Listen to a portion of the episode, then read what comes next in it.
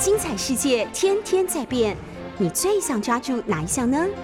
跟着我们不出门也能探索天下事，欢迎收听《世界一把抓》。各位好朋友，大家早安，大家好，欢迎收听 News 九八九八新闻台。现在收听的节目是《世界一把抓》，我是于北辰，同时在 YouTube 九八新闻台的频道也开直播，欢迎大家来收看。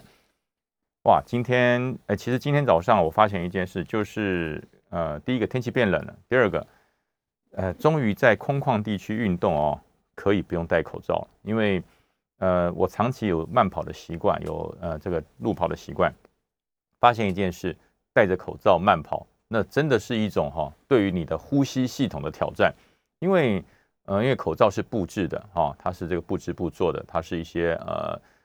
可以阻绝病毒的一个一个非常好的防护利器。那但是在跑步的时候，呃，大家知道跑步是个有氧运动哦，你要大量的呼吸换氧。那但是因为口罩它因为保护力太好了，就会造成呃你的内部哦，你的鼻子、你的嘴巴、你的半张脸就会被你自己所吐出来的二氧化碳跟水蒸气给包围。那当你开始跑步超过四十分钟以后，你的口罩的透气性就会大概除以二。哦，会变得因为湿掉了哈，因为汗水让口罩湿掉了，它就会变得不是那么的透气。那在不是那么透气的状况之下，你就会变成你的氧气不足，换氧很痛苦。哦，所以我们通常在跑步的时候，我们会戴两到三片口罩。当你的口罩呃被你的汗水给浸湿的时候，哈，湿掉的时候，我赶快就换一个口罩。哦，所以呃，那当然还是非常的不舒服。那终于因为我们台湾的疫情慢慢的受到了一个控制，哈。所以在空旷的地区运动哦，也可以适当的哈，不需要戴口罩了。哇，觉得这真的是一个我们喜欢运动者的福音啊！那真的是呃，这段时间大家严密防呃防止疫情的时候，我相信有一个非常严重的植灾哈，什么植灾？大家都变胖，因为运动变少了嘛。喜欢去跑步的，喜欢做有氧运动的，你戴上口罩之后，你就会减低降低你整个运动的成效。所以呃，真的大家继续的防疫，让我们的疫情可以哈呃不不但是是降级，要让它哈持续的归零啊，让它持续的归零，这样子我们的生活才有更多的乐趣，也可以让经济有更多的复苏。好，那这有关于疫情的的的这个消息，也希望大家都能够一起防疫哈。我虽然说我们可以在部分的户外活动可以脱口罩了，但是呢，还是要勤洗手啊，还是要保持适当的社交距离。非必要的时候，呃，还是不要群聚啊。这点我们还是要做好呃相当好的防范。呃，另外就是哈，呃，我我有一件事，今天这件事情我听了是有一点不呃，有点嗯无法接受，就是呃，中国国民党黄复兴的主委在接受媒体访问的时候，呃，居然呃他的全程哈，他的全程我要把他整个全程的全貌跟大家讲，他并不是投降说。他也不是呃这个所谓的呃长敌人威风灭自己志气哦，真的我我先明白的讲不是，他不是这样。但是呢，它里面有一段啊，有一段就是说呃中国解放军整个军力从以往的他们的内陆已经到近海，然后发展到远海，甚至要到远洋，呃呃，甚至说他的力量要突破第一岛链、第二岛链，开始做一些正常的军事训练啊，这是解放军的企图。我们当然知道，我很清楚哈，所以说中国国民党黄复兴的主委纪凌年上将这样子来叙述是没有错，但是有一点我不能接受，我有一点是不能接受的，也就是我们所画制的 ADIZ 就是防空识别区，那个不是领空啊，我跟大家呃，我记得在节目里面我不止一次的说明，ADIZ 防空识别区它不等于领空，但是那有什么用处呢？有什么好处？有什么功能呢？ADIZ 它所画的范围是按照我们的防空雷达所能够掌握的飞弹、飞行器，它所飞行对台湾的威胁啊，所划定的一个反应、警戒、预备的一个范围。那这个范围有没有任何的法律效应？没有啊，没有任何法律效应。有说进入我的 ADIZ 线，我可以有采取反制的措施或者击落？没有，这是不行，这是违反国际法的哈。ADIZ 线纯粹就是针对于国家安全跟防空的需求，由单一国家所划定的警戒区域，就是这样子而已。那 ADIZ 线多大呢？嗯，甚至已经划到了呃中国大陆的本土哈，划到中国的本土都都在里面。所以说，它的飞机沿海的机场飞机起降，全部都在我们的防空雷达的管制跟监视之下。但是你不能有反制的动作。那什么时候开开始可以有反制的动作呢？哦，你只要越过海峡中线，你越过海峡中线以后，我们的军机就必须要上去啊，升空、半飞、监视。甚至哈要做一些驱离的动作，但是不能开火哦，不能开枪。没有进入领空，我们的飞机、我们的防空飞弹是不能接战的哈。那但是呢，这就讲到防空识别区、海峡中线，再来就是什么领空啊？领空不等于 ADIZ，领空不等于防空识别区。也就是说，呃，从呃十月份开始，超过一百五十架次以上的呃中共的飞机进入我们的这个西南空域来实施啊，来实施这个这个骚扰，它没有进入领空。我再强调哈，解放军的飞机一架都没有进入我们的领空。空域防空识别区跟领空是不一样的哈，是不一样的。那什么叫领空呢？领空就是我们属于中华民国的国土。向外延伸十二海里，然后向上垂直的区域叫做领空。那领空，哎，这就有国际的法律的支持跟认证。领空比照国家的领土啊，领空不是呃空无缥缈，不是谁都可以来，都可以飞。有一般的鸟可以飞过来哈。鸟如果飞过你家的领空，你你你不会把它击落，因为鸟无害，因为这个鸟是无害啊，鸟是无害通过。鸟是自由航行，它不是具有攻击性的这个的的这个飞行器，所以鸟飞过哈，候鸟飞过，飞过我们领空，而我们决定把它击落，这这好像也打小鸟用大炮也也也说不过去。但是呢，如果它是军机或者是军用的飞行器进入领空十二海里内的领空，那按照国军的接战规定，那是一定要开火示警，甚至击落。这是领空的。这个真正的意涵，领空跟领土一样啊，所有国家的领土，所有国家的领空，寸毫寸寸进，寸毫寸离，绝对不能够退让。这就是我们对于领空跟领土的这个定义哈。那但是这个黄复兴的主委纪礼年上将，他在接受访问的时候，他里面就讲到了一段东沙，东沙的领空是属于国际的这个空域。我可以去，别人也可以来，谁都可以来，这点肯定是失言的，是不对的。这点这一点肯定是失言的，因为东沙岛我们有驻军，东沙东沙岛上面有有有我们的官兵在那边驻守哦。为什么要有官兵驻守？因为东沙是中华民国的领土，所以才有国军可以在上面驻守。如果今天东沙岛不是我们的领土，我们的国军按照国际法上是不可以登岛驻守的，所以很明白的，东沙群岛是中华民国的领土。那东沙群岛向外推十二海里向上延伸，那当然就是中华民国的领空，这是毋庸置疑的。所以说，解放军的飞机、军机当然不可以到东沙的领空啊来自由飞行、自由航行，这是不对的啊。东沙岛的领空是属于中华民国的，它的主权在中华民国，所以东沙岛上方是不可以有任何军用飞行器通过啊。那你说，那可不可以通过？有，要经过通报。如果今天有呃一架军机或是有一架民航机，它必须要通过东沙岛上方的领空，那必须要跟台北飞航情报区做通告，要跟空军的这个战管做通报。经过核定之后，它可以通过，没有说不可以通过。经过报告，经过核定，可以通过。可是解放军的飞机啊，目前是没有通过东沙的上空了哈，是从东沙的外海十二海里以外通通过。解放的飞机，呃，解放军的军机，如果要通过东沙，他会跟你台北飞航管制区通报吗？他会跟中华民国的空军通报吗？啊，即使通报，会核定吗？今天中华民国的空军会核定解放军的飞机从台北上空飞过去吗？啊，今天呃，解放军跟台北说，哎，我明天我们的轰六轰炸机要从花莲啊加山基地上空飞过去，啊，跟你报备一下，可可能吗？不可能，因为解放军跟中华民国的国军到目前来讲还是敌对的状态啊，这是毋庸置疑的啊。我们在军中呃建军备战这么多年，从我穿军服的第一天啊，民国七十二年穿军服的第一天开始，我们的假想敌就是解放军，从来没有改变过，一直到今天啊。我还特地为这个事情，我还去问了一下我们现在在军中的一些弟兄。我说：“你们现在的敌情教育，你们现在的所有假想敌的敌情教育，你们的假想敌是谁？他解放军啊，就是对岸的解放军，没有改变，从未改变过。所以不可能，呃，东沙上空可以开放给呃全世界各种飞机自由航行，这是不对的，这点是不对的啊。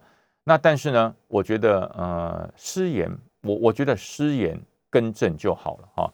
如果你你不慎哈呃讲了一些呃嗯不应该不应该说出来的话，失言失言，我觉得在所难免哈。尤其对于对于媒体不是那么熟悉的哈，你失言，我觉得在所难免。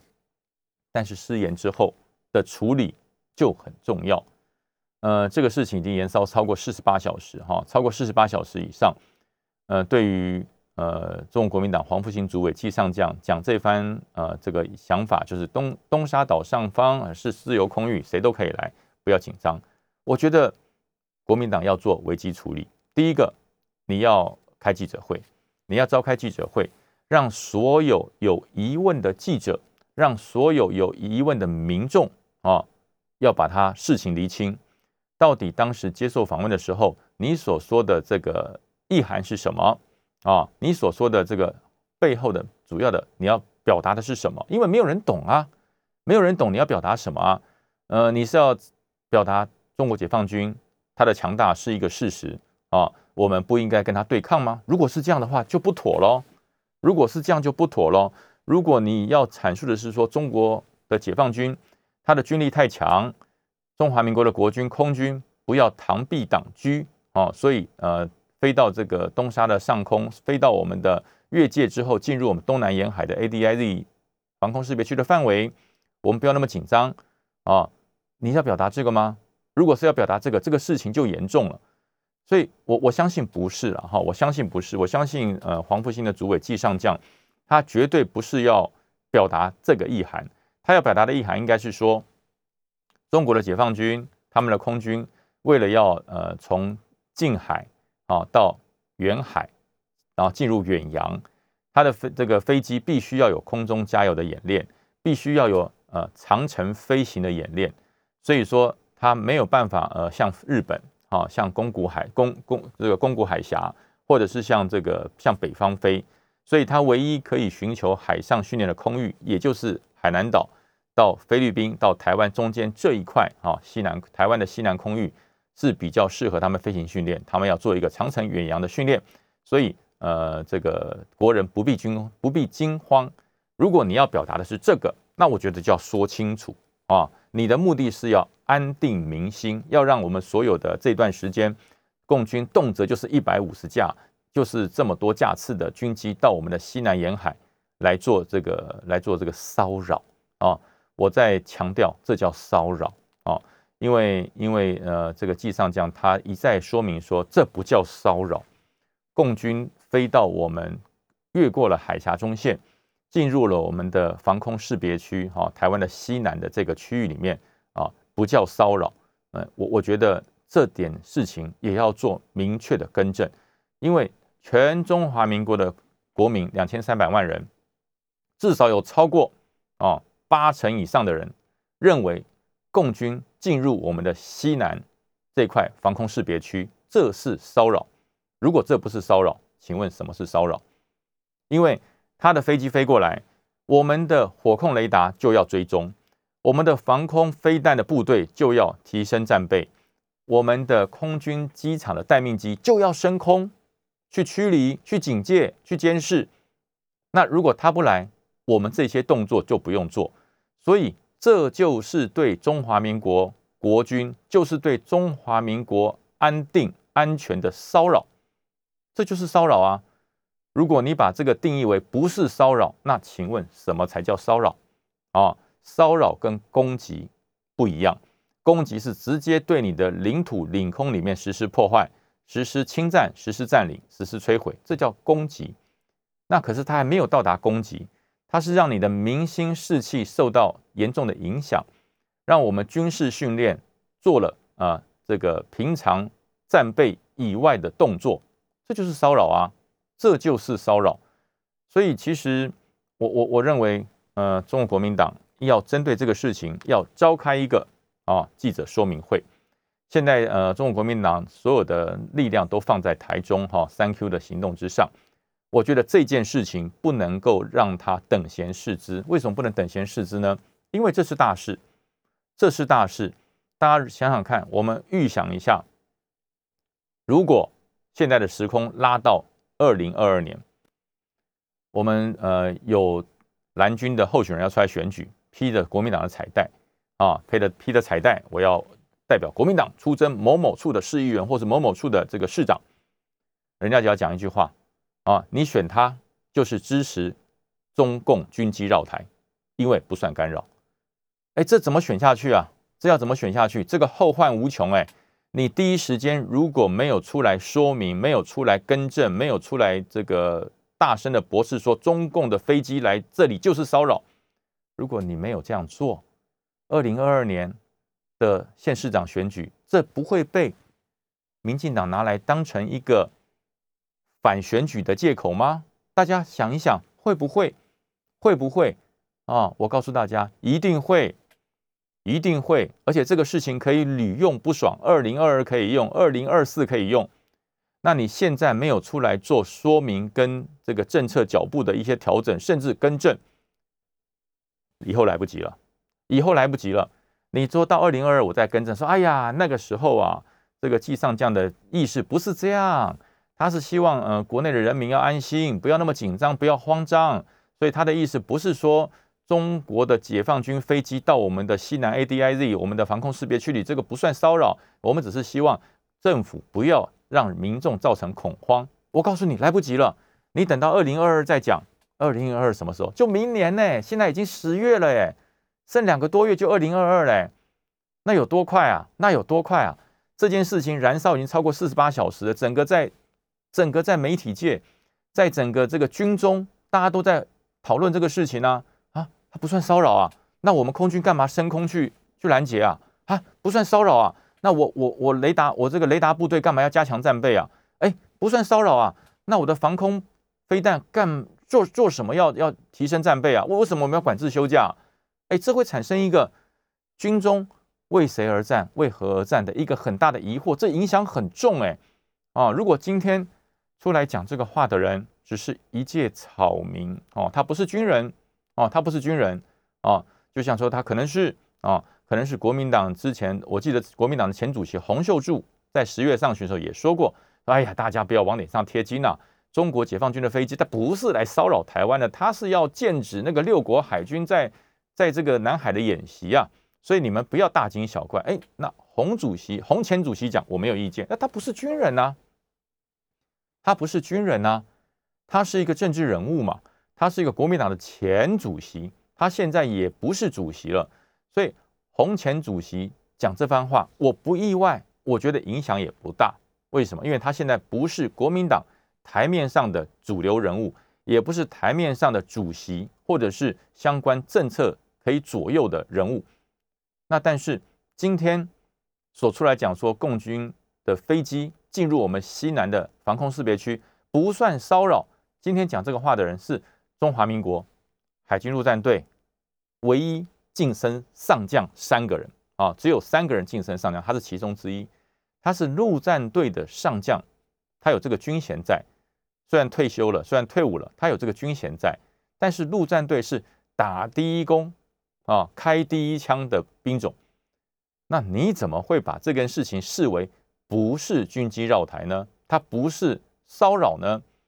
而且况且你现在在中国国民党里面，你是有职位的。你是中国国民党黄复兴党部，而且号称是全中华中国国民党里面最忠诚的铁票、最忠诚的铁卫、最忠诚的捍卫者，是捍卫中华民国第一线最强的捍卫者——黄复兴党部的主委。你居然讲出来说中共军机绕台不算骚扰，居然你说出来说，呃，东沙岛上方是国际空域，你可以来，我可以来，大家都可以去，不用紧张，不用慌张，这样对吗？这样对吗？这样子对于军中的袍泽，你交代的过去吗？这样对于整个中华民国国防的防务，你说得过去吗？我们今天可以有这么安居乐业、这么安定的生活，是为什么？是因为在东沙，是因为在防空，在高山，在海上，在天空上，有着这么多为了国家而牺牲自由、为了国家而牺牲家庭生活的国军战士。陆海空的国军战士正在捍卫的这个空域，我们鼓励他都来不及了，我们支持他都来不及了，你怎么会间接的去打击他们呢？说共解放军不是骚扰，那如果解放军不是骚扰，他来我们台湾西南的这块防空识别区有正当性，因为他要远洋训练嘛，因为他要突破第一岛链嘛，所以中国解放军呃他才会来这边训练，你帮他找了正当性。你帮解放军说了正当性，你帮这些军机一百五十架的军机到我们台湾西南的这块防空识别区里面来做骚扰，你给他的正当性，那我们的空军是不是就没有正当性了？那中华民国的空军是不是就没有正当性了？人家来那个地方训练是正常的，是正当的，是合法的，你上去管什么事儿？管什么闲事啊？啊，这个庸人自扰嘛，本来跟你无关，人家是剑指美国、剑指英国、剑指这个澳大利亚的，那你跑去凑什么热闹？好像变成我们中华民国的国军叫做自己无聊，自己要往那个战争里面推，要往战争漩涡里面去搅，这不对的，这完全不对。所以我真的觉得这一段中国国民党应该出来召开记者会，跟大家说明白、讲清楚。好，我们先进广告休息一下。哎，各位好朋友，大家好，欢迎回到九八新闻台《世界一把抓》，我是于北辰。呃，还有一个人也失言了哈，还有一个人也失言了。刚才讲到黄复兴党部的主任委员纪凌连上将失言，还有一个人也失言了。这个人失言的，我觉得也蛮严重的。是谁？国安局的局长啊，国安局的局长失言了。陈明通也失言了。他是什么言呢？他在立法院接受质询的说：“呃，我保证哈，在蔡总统任内，两岸绝对不会有事，不会打仗。”哦呦，各位。听起来你觉得怎么样？我觉得严重的失言呐！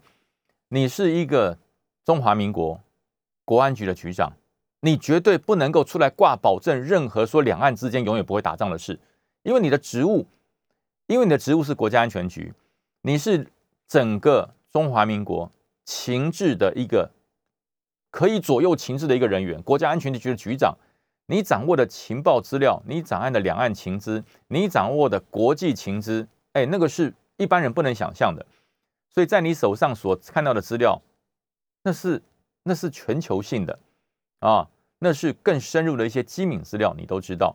可是你在立法院公开的呃告诉全全立法院的委员，那就是公开跟国人讲了哈，他就说，呃，蔡总统任内两岸不会有事，呃我我觉得这很严重，这非常的严重。他是怎么说的？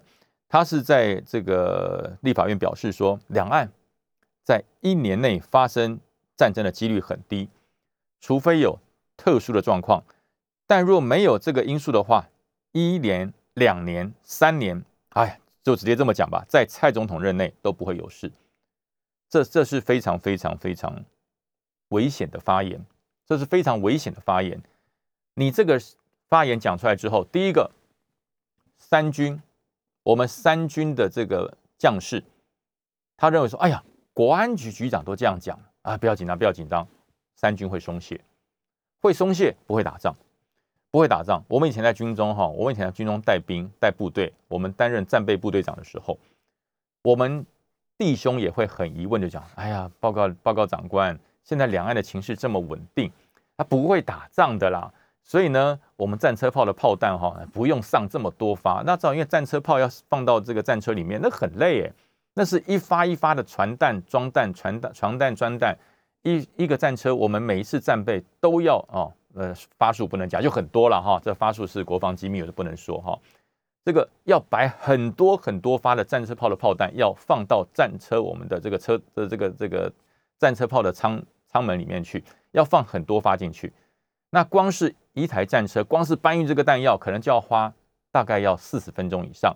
那一个战备连四十几辆战车，你看是不是很累很麻烦？所以弟兄就会问说：“哎呀，长官呢？这真的要上实弹吗？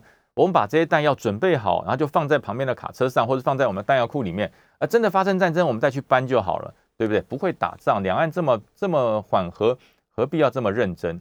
我就会很严正的跟他讲，我说：你认为解放军已经放弃武力犯台了吗？你有什么保证？你有什么精准的资料，让我们觉得解放军已经放弃武力犯台？”啊，不是说暂时不会，是在我们战备的这一个月之内不会犯台。你有没有什么精准的资料？如果没有，那我就告诉你，解放军随时都会对我们实施攻击。那等到解放军突然间来，军机从中国大陆的机场起飞，飞过来，那个时间是在二十分钟之内，就可能敌机凌空了。那你二十分钟之内，你的战车炮的所有的所有的枪炮。弹都可以准备好吗？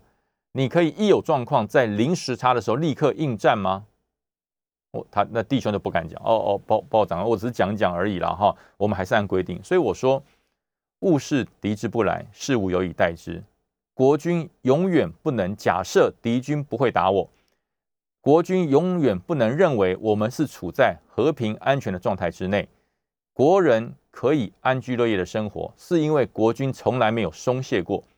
哦，所以我们的工作、我们的战备、我们的辛苦是有价值的。那弟兄听完之后就觉得很羞愧，呃，报报长，我们还好好的搬炮弹好了啊，我们还是努力的搬炮弹。虽然这个炮弹装弹、清弹、运弹很累，但是呢，这就叫做作战准备，这就叫作战准备。人家说兵马未动，粮草先行，哈，这个兵贵神速，兵为什么能可以用兵如神？快如闪电，那就是因为你前面已经做好了非常大的准备。一台战车要开到定位去，从停好到发射第一发炮弹，七秒，七秒就可以打出去。车子停到定位，七秒钟就发射，然后就变换射击位置。为什么装甲兵可以用这么快如闪电的方式变换射击位置，发挥它呃强大的火力？那是因为在接战之前。他花了很大的精神去做战备准备，所以才叫兵马未动，粮草先行。所有的战车、所有的这个战车炮的炮弹、所有的机枪弹、所有的这个所有的镭射接战的武器，都在我们战车接战之前，我们都有做好了准备。所以战备准备的时间永远长，永远多好几倍我们作战的时间。所以作战准备很重要啊。可是作战准备很辛苦啊，可是作战准备很无聊啊。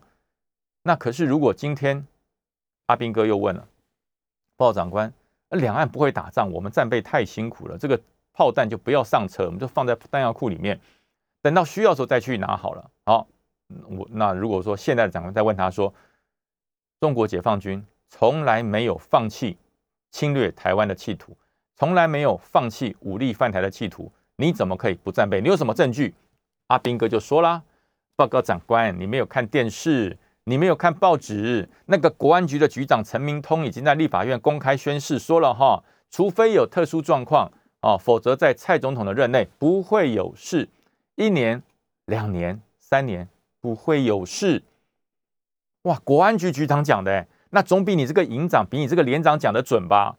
你这个营长、连长只是因为你了解的这些敌情状况是片面的，是比较少的。”可是国安局局长掌握的是国际情报，哎，他掌握的是两岸之间的最精准的情报。国安局局长都告诉全立法院，告诉全国人了，一年、两年、三年，总统任内不会打仗。哎，这建军备战要怎么做啊？这个建军备战要怎么做啊？是做不下去的，啊！所以我在这边要呼吁所有的这个国军的弟兄，国安局局长讲的叫政治谎、政治语言，他叫政治语言。我们军人哈，从事建军备战的人，不要去听政治语言。今天如果国安局局长，或是今天是总统到部队跟部队讲，那才叫做正式的三军统帅啊。所以所有的国军部队，不要把国安局局长这个说蔡总统任内不会有战争，不会有这个也不会有事，这个事情当成一个建军备战的依据哦。这这跟国军一点关系都没有，那叫政治语言。啊，陈明通局长讲的叫政治语言，所有国军对于敌情的掌控，请听你的指挥系统里面发布的啊，听参谋总长说的，听你的军总司令说的，听你的作战区的指挥官说的，听你的旅长，听你的营长，听你的连长啊，所有军事建军备战的命令，跟政治人物所讲的话不要去听啊，不要去听，那是政治语言，那是因为立法院他要攻防，他要跟反对党，要跟在野党。表明现在两岸的状况他掌握的精准，所以他讲出了政治语言。可是这是不对的哈！我真的是在这边呼吁，国安局局长不可以这么武断的说出这么肯定的话。我在国军国防单位待了这么长的时间，我从来没有听过任何一任的国防单位或者是情治单位，甚至是国家安全单位的人讲出这么样肯定的话，就是我们的国家在一年。两年、三年，或者某某总统的任期内不会有事，我从来没有听过，我从来没有听过。即使在马总统当时哈两岸之间的状况这么缓和的时候，当时的国安局局长、当时的国安会的秘书长都不会，也不可能说出这种话啊。所以我觉得，呃，国安局局长，因为你不是军职出身，你也不是啊这个警警职出身的，所以对国防还有内政的一些管理，你不是那么很了解。你对于国军的建军备战也不是那么的清楚哦，所以你不知道，呃，你担任一个国安局局长所讲出的这番话，对国军会有很重大的影响哦，所以我也在这边也是建议说，呃，我觉得在国军的举光日啊，或者国军的相关的一些精神教育的教学里面，呃，我觉得国家呃三军统帅是不是该跟国军弟兄说说话啊？三军统帅就是我们的总统，是不是要跟国军弟兄说说话？啊，就是告诉国军弟兄要坚定必胜信念，要坚持敌情意识啊！你对于敌军永远不能轻忽或是低估，永远不能轻估或是低估敌军。所以这个敌情意识，我觉得在国安局的局长讲出这番话之后，我觉得三军统帅应该要利用举光日，或者是你绕军或是试导的时间。要到国军去，跟全国军的弟兄，尤其是第一线的空防防空部队，还有空军的飞行部队，还有我们海防的第一线的部队，我觉得，呃，三军统帅适时的要到第一线去，要坚定我们抗敌胜敌的信念，我觉得这很重要。否则，因为，嗯，国安局局长的位阶非常高，哈，国安局局长的位阶非常高，他是整个国家安全的首席啊。掌权、掌握实权的人，那我觉得今天国安局局长在立法院讲的这番话，真的总统有必要要到国军的部队，跟我们三军在第一线的这些官兵，要跟他再坚持一下敌情意志啊，要再坚持一下敌情意识，绝对不能够因为啊国安局局长的这一个政治的语言而影响瓦解了国军的必胜信念，所以我觉得这一点呃势必要做啊。因为国军长期以来，我们是哈，我们是备战，而且不求战，我们是必战而能战啊！我再我再强调一遍哈，我们是备战，但是我们绝对不主动求战啊！我们不怕战争，但是我们是能战争的哈，是能打的。这是我们的国军建军备战长期以来所呃所这个放在心里的最后的底线。那。如果说你让国军认为说不会打仗，三年之内不会打仗，几率很低啊。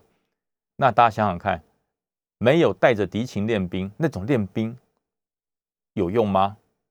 没有敌情状况下的练习，没有敌情之下的这个演习，那个演习有功能吗？哦，所以我说，呃，对于国军而言，我们在我在军中服务了这么多年，从来没有一天不战备，从来没有一刻钟松懈过。哦，这个很多以前我在军中服务的时候，到军中呃来会客来找我哈的朋友或者同学，或者是以前呃这个认识的好朋友到军中来找我，他总觉得他说，哎，他说他说于兄啊，我怎么看你每天都紧紧张张的啊，好像都眉头深锁有心事啊。我说呃，因为每一刻钟我都在准备接战，每一刻钟我都在准备要如何保卫。中华民国两千三百万人，我说这个责任太重了，国家给我的权利，国家给我的指挥权，我怎么轻松的下来啊？所以为什么要这么紧张呢？国军为什么这么担心？我们先进广告休息一下，下节再跟大家讲。嘿，各位好朋友，大家好，欢迎回到九八新闻台。现在大家收听的是《世界一把抓》，我是于北辰。哇，刚才讲到说，很多人说哦，这么紧张，真的这么紧张？不是，国军一定要这么紧张啊，因为呃，大家没有在这个有实权实兵的单位啊，你曾经领领导过这么多士兵，国家给你这么大的权力，带这么多的士兵，带这么多的装备。那是有压力跟任务的哈，就是如果今天国家一旦受到了挑战，我们的领土、我们的领空一旦受到了挑战，你能不能在第一时间之内发挥你装备最大的效能？你能不能够在第一时间之内阻止来犯的敌军，保卫两千三百万人的安全？那种压力你就知道多大啊！那种压力你就知道多大。所以今天我报纸上另外有一个就是呃中心店。近年来，呃的产生的一个重大的弊案。那其他的弊案，我我觉得那是减掉单位的事。但是这一件弊案我很重视，就是我们国产自制的云豹甲车啊，云豹甲车它里面的这个冷却系统、还有底盘、还有油压系统，呃，在中兴电工的承包之下，呃，产生了非常多的问题啊。因为之前我们的云豹甲车就有很多的官兵反映说，啊，长官你都不知道。你们平常哈，你们在在这个乘坐的时候，你们都是把那个顶上面的这个顶门盖是打开的，所以风会吹进来。那当顶门盖一关起来的时候，它你不知道那里面有多热。我说不会啊，我说呃，云豹甲车再热也不会比上勇虎战，因为勇虎战车的引擎大嘛，啊，引擎大那里面当然就热。我说云豹甲车的引擎没有没有像勇虎战车那么大，所以说里面会那么热吗？后来这个弟兄说：“嗯，包长官真的会。”后来我就自己进去体验，哎，真的告诉你，真的热，真的热。那我就觉得奇怪，甲车通常它的温度会比战车低，因为它的引擎的这个这个排气量没有那么大。后来我就觉得很奇怪。那当然我们就有把这个不满意报告表向上反映，因为是国产国造国人自制的，就把它反映。那军备局就开始查查查。后来发现一件事：这中兴电工承包这个我们底盘云豹甲车底盘的人。他所采购的啊，是用陆制的装备，是跟大陆采购。那跟大陆采购之后呢，就有一些劣质品啊，就有一些劣质品产生。这劣质品如何呢？我跟大家讲哈，这就是我刚才讲的，车厢内部的官兵在把顶门盖关起来、闭门驾驶的时候，挥汗如雨啊。为什么这么热呢？因为它整个综合液压的泵浦啊，它的也就是动力系统啊，它的动力系统和转向系统，它。整个哈，因为散热不良，所以造成了呃，整个云豹甲车的舱内非常热。那热就算了，因为它的热度过高，它的温度过高，导致它的刹车、来令片、引擎散热系统都会失效，所以常常造成云豹甲车会有啊，会有动力不足的现象。然后这设计的没有问题啊，整个底盘、传动、引擎、动力系统都没问题，为什么当开始行行驶啊超过？三到五个小时之后就开始发现这些状况，所以一度有人把我们的云豹甲车说成是病猫。后来经过了呃，大家其实各部队都反映这个状况，反映完之后，军备局就开始追追这个问题到底从哪里来，他就追到了，原来是承包厂商的中心电工，他使用了中国制的劣质零件，缺点重大重呃这个多达十多项重大的缺失，然后这就已经变成了一个从一个军品呃这个。有一些瑕疵的问题，变成了采购的违法问题，所以经过了检调，呃，开始追查之后呢，就发现了啊，这个弊案已经影响到了国防安全啊，让我们的云豹甲车性能不佳，所以呃，转向机啊，转向我我打呃举一项就好，转向机，转向机它采购是跟这个中国大陆厂商所采购是两万三千人，两万三千元，两万三千块钱买到的。卖给国军十九万，卖给国军十九万啊！我们是盘子吗？国军是盘子吗？还是国军的钱这么好赚啊？我觉得这是严重的瑕疵。那现在呃，减调已经开始，已经已经呃初步已经判定了啊，已经判定了。呃，这个中兴电工的董事长啊，江董事长被判刑六年半的徒刑，我觉得太轻了，我觉得太轻了。好，那当然，我们尊重尊重司法的判决，我觉得太轻了，这是影响国家安全，尤其我是陆军的，那是影响我们陆军官兵任务执行上的安全啊！你说我们军人，军人生命早就交给国家了哈，军人的生命早就交给国家，那个那个我们不是重视，但是呢，因为装备不好，让我执行保家卫国的任务会打折扣，这就是十恶不赦，这就是十恶不赦。军人可以牺牲，军人的生命早就是为了国家可以随时哈为国捐躯的，但是我们军人不能不能为国捐躯的冤枉。牺牲不能白白牺牲。我在战场上发挥武器效能，让我的武器跟人员装备的训练结合成最有力的综合战斗能力的时候，这样子，如果说敌人来了，我们牺牲了，我们甘愿。马革裹尸气豪壮，这有什么问题？但是如果你给我的装备是瑕疵的装备，我还没有开到战场，就因为过热而抛锚了。那我根本还来不及发挥我平时战备训练我所展现的能力的时候，我就因为这个装备不好，造成了我含恨啊战亡，含恨阵亡，这是多大的恨呢？啊，这是多大的恨！所以我觉得，呃，这种缺德事，伤人取财啊，伤人爱财，取之有道，绝对不能赚这种缺德钱，尤其是国家安全的的这个这个预算，你。赚，让你赚合理的利润，我我觉得这就是呃我们这个正常的这个资本社会应该有的合理的利润让你拿，合理的利润让你赚。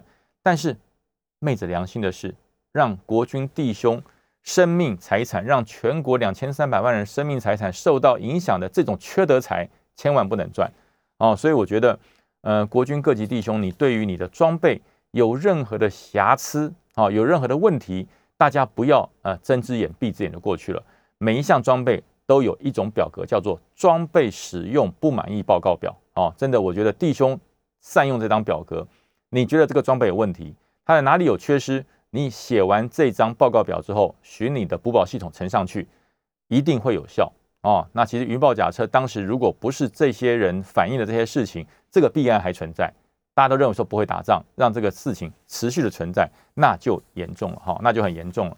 好，另外还有一项是最近大家都一直在追的是什么呢？就是大家说，呃，这个到底我们现在已经已经慢慢的远离了远离了这个这个这个白色恐怖啊，好像最近白色恐怖又开始了啊？为什么？我最后的几分钟时间跟大家简单的讲一下，那就是转型促进转型正义的这个促转会。呃，他公布了一系列的资料，里面啊，本来这个是主要，它里面的主要是针对两件两件事情来做促转促转的功能。第一个是钱，就是财务，他觉得中国国民党有很多的这些呃财产啊，可能是不公不义的哈。那这个财产是党产已经动起来了，这是关于钱的方面。另外一个方面就关于人权啊，人权的问题，他人权讲了有很多的机密资料，希望能公开。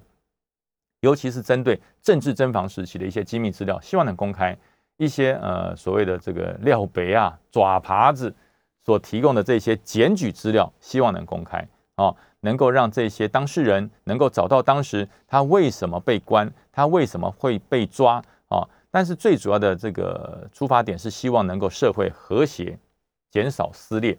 可是这个转型正义委员会所公布这个资料不得了，居然打到自己人了哈，居然打到自己人了。呃，延烧到了之之前的立法委员黄国书啊。那黄国书他其实并不是自己出来说，哦，我就曾经当过廖北啊，我曾经当过这个这个这个调查局或是调查站的县民，他不是自己承认的，而是经过了啊，呃，他新潮流系里面的一些大佬，呃，他觉得当时为什么会被监控？我当时为什么我的事情啊，这些检调单位、这些情治单位都知道呢？他觉得很奇怪。他说好，既然有处转会，我就去。翻阅资料，他一翻阅之后发现，耶，它里面都已经去识别化哦，去识别化就是说，呃，某某某提供了什么资料给调查站，然后再由某某某再去追，那这个名字都已经贴掉，都已经去识别化。可是呢，各位知道吗？很多真相可是可以拼凑出来的。